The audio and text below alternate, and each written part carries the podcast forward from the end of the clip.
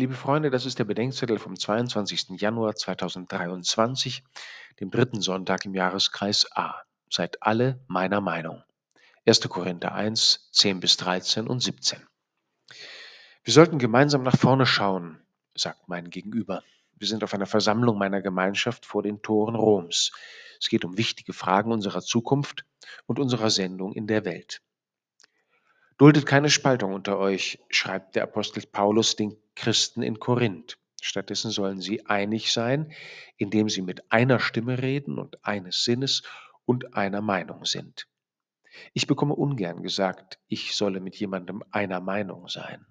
Meinung ist hier gleichbedeutend mit Urteil. Wenn ich anderes erkannt zu haben meine und zu anderen Schlüssen komme, kann ich gar nicht einfach einer Meinung mit einem anderen sein. Und ist das eigentlich erstrebenswert und nicht vielmehr langweilig, mit jemandem in allem einer Meinung zu sein? Einheit ist auch im Neuen Testament kein absoluter Wert. Jesus sagt den Jüngern, sie sollen alle eins sein, damit die Menschen an ihn glauben können. Zugleich aber hören wir, dass es Spaltungen um seines Namens willen geben wird, und zwar bis in unsere nächsten Beziehungen hinein. Es gibt also beides. Differenzen um Gottes Willen und Differenzen gegen den Willen Gottes, die das Zeugnis für ihn unglaubwürdig machen.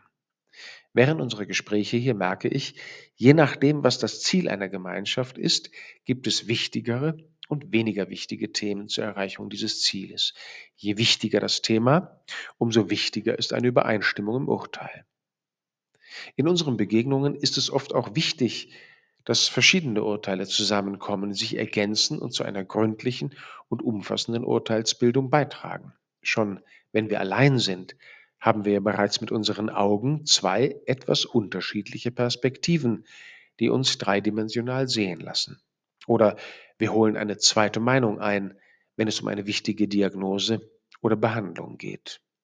Und schließlich kann Meinung beides bedeuten, Ansicht oder Absicht wie ich eine Sache sehe und worum es mir bei einer Sache geht.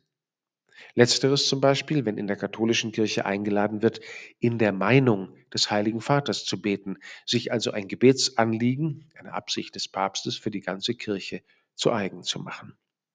Wenn wir Einheit wollen, können wir verschiedener Ansicht sein, aber wir sollten dieselbe Absicht haben. Wenn uns die gemeinsame Absicht fehlt, dann ist die Einheit der Kirche, einer Gemeinschaft oder auch einer Ehe nicht zu retten. Dann werden die Ansichten und Absichten von Wortführern zum Identifikationskriterium. Deshalb beginnt in Korinth der Personenkult. Aber es geht gar nicht um die Ansichten und Absichten von Kephas oder Paulus oder Apollos, sagt Paulus den Korinthern, sondern es geht um Christus und der ist nicht zerteilt. Eines gilt also immer, dass es uns um unsere Ansichten auf Christus und um die Absicht Christi geht. Anders gesagt, um Christi Sinn. Und der besteht darin, dass seine Liebe und sein Erbarmen, sein Wort und seine Tat zu uns und zusammen mit uns zu allen Menschen kommen. Und besonders zu den Armen und Kranken. Ich frage in diesen Tagen sehr viel nach den Ansichten der anderen und danach, was unsere gemeinsame Absicht ist. Wir sollten nach vorne schauen, sagt mein Gesprächspartner. Einverstanden, antworte ich. Lass uns darüber reden, worum es uns miteinander und mit Christus geht.